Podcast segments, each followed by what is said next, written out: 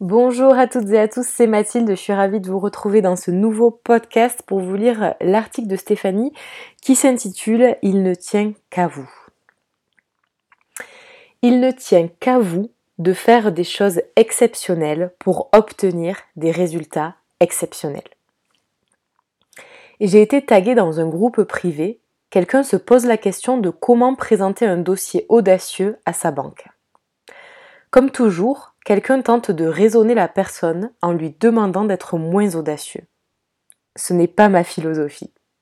Je ne vous dirai jamais de ne pas faire les choses. Viser petit et gagner petit n'a rien de glorifiant.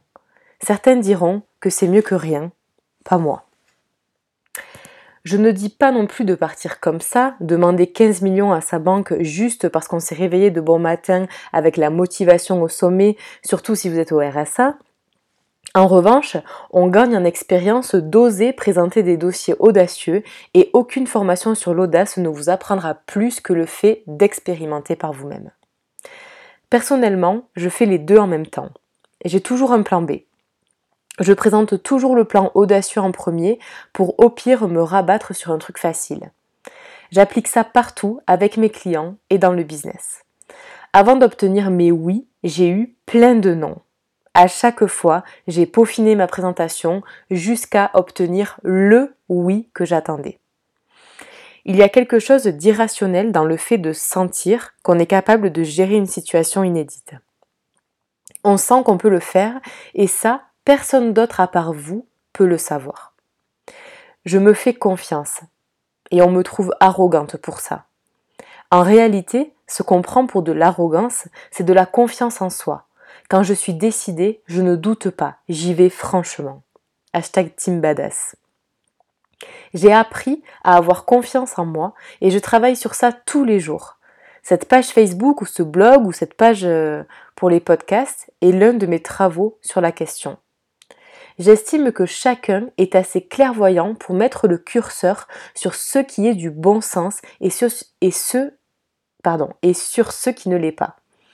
Arrêtons de prendre les gens pour des crétins. C'est infantilisant et ça ne rend service à personne. Expliquer à un enfant que marcher c'est dangereux ne l'empêchera pas de tomber.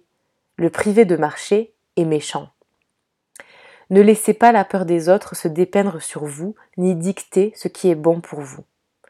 J'aime à penser que mes meilleures expériences sont mes très nombreux échecs. On apprend tellement à échouer que parfois, secrètement, je kiffe me vautrer. Il y a un moyen juste après la chute quand vous vous relevez et que vous constatez que tout va bien, qui est extraordinairement jouissif. Pour cette personne qui m'a tagué me demandant mon avis, j'ai envie de dire quelle est la conséquence d'un non de la banque? Aucune. Alors pourquoi tergiverser? Si j'avais écouté les gens, je serais encore assise à la défense à contrôler les deals de traders infects.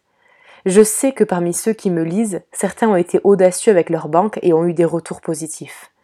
Aussi, faites-moi plaisir, dénoncez-vous et montrons que c'est possible de rêver grand. Et si vous n'osez pas, dites-moi pourquoi. J'adore parler de ce sujet.